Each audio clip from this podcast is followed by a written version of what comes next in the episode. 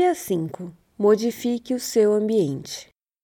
Você já percebeu que seus hábitos são extremamente dependentes da forma como você vive e como seu ambiente está organizado? Muito do seu estilo de vida está ligado a como seu ambiente foi desenhado. Muitas vezes, o ambiente tem um impacto maior no seu comportamento do que a sua própria personalidade.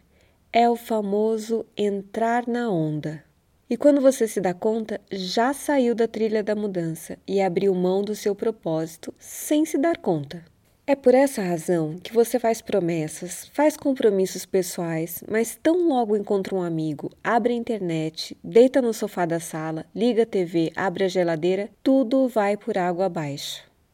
Você consegue imaginar quantas vezes foi ao supermercado e comprou algo que não era necessário? O ambiente de um supermercado é estrategicamente desenhado para influenciar você a comprar.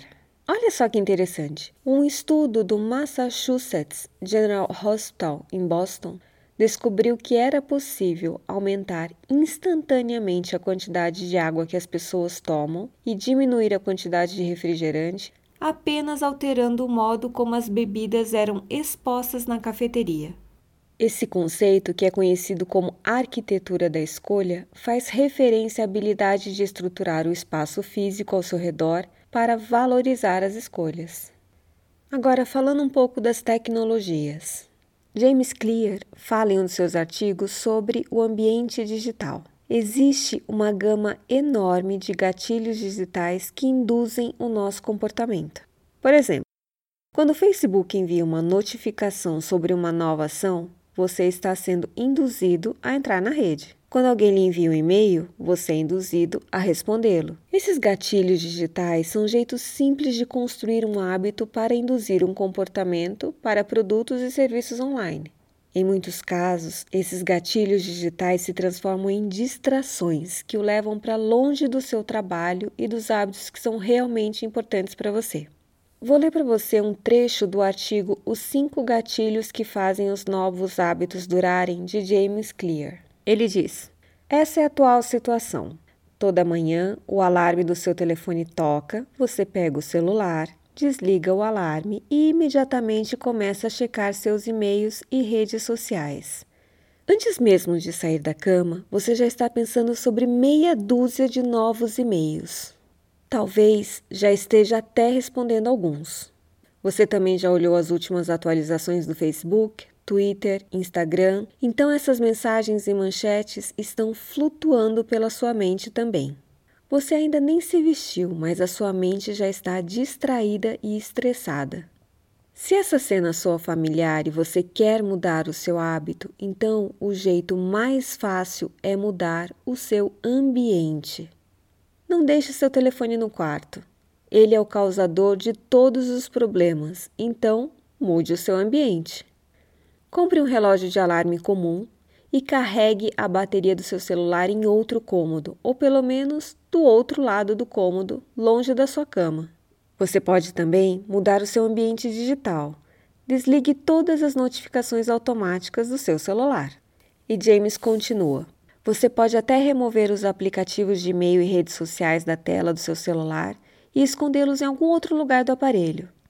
Eu deletei todos os apps do meu celular por um mês, só para ver como seria. Quase não senti falta deles. Se o seu ambiente não mudar, você provavelmente também não vai mudar. E agora o último trecho do artigo. Se você alguma vez entrou na cozinha, viu um pote de bolachas em cima da bancada e comeu algumas só porque estavam ali na sua frente, então você entende o poder da localização no seu comportamento. Mais um ótimo artigo de James Clear. Recomendo visitar o site dele. Mas voltando ao hábito, o que fazer? É fácil.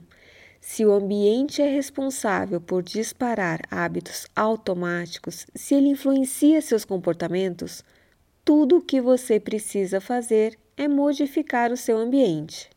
Com a sua meta de mudança de hábito em mente, procure entender o que você precisa fazer para que o ambiente seja o seu melhor amigo, para que realmente o ajude a lhe manter na trilha da mudança. Se precisa se concentrar, desligue as notificações de computadores celulares. Se quer uma dieta melhor, tenha em mãos alimentos saudáveis. Não compre as guloseimas que você mais gosta. Se você quer dedicar as horas de trajeto no ônibus ou avião para ler, desligue o celular e recuse o fone que a aeromoça lhe oferece para assistir TV. Se quer dormir mais cedo, não leve o celular para a cama e compre um despertador. Quer caminhar quando chegar do trabalho? Então, deixe a roupa de ginástica em cima da cama e o tênis na porta. Quer ter a disciplina para rever frequentemente sua lista de atividades ou pendências? Crie uma forma da lista abrir automaticamente sempre que você ligar o seu computador. Quer ter uma dieta mais saudável? Carregue frutas e barrinhas de cereal com você. Seu ambiente precisa estar alinhado aos hábitos que você quer adquirir e dificultar os hábitos que você quer deixar de fazer. Faça um teste. Faça pelo menos uma mudança no seu ambiente e veja o resultado. Lembre-se que não devemos colocar todas as fichas na força de vontade. Temos que criar estratégias para ajudar o autocontrole e não escolher a opção mais fácil, que na maioria das vezes já está acessível na forma com que o seu ambiente está desenhado. É claro que você jamais conseguirá modificar totalmente o seu ambiente mas só o fato de ter em mente que o ambiente é um gatilho poderoso já permite que você crie estratégias para não adotar um comportamento automático frente aos gatilhos.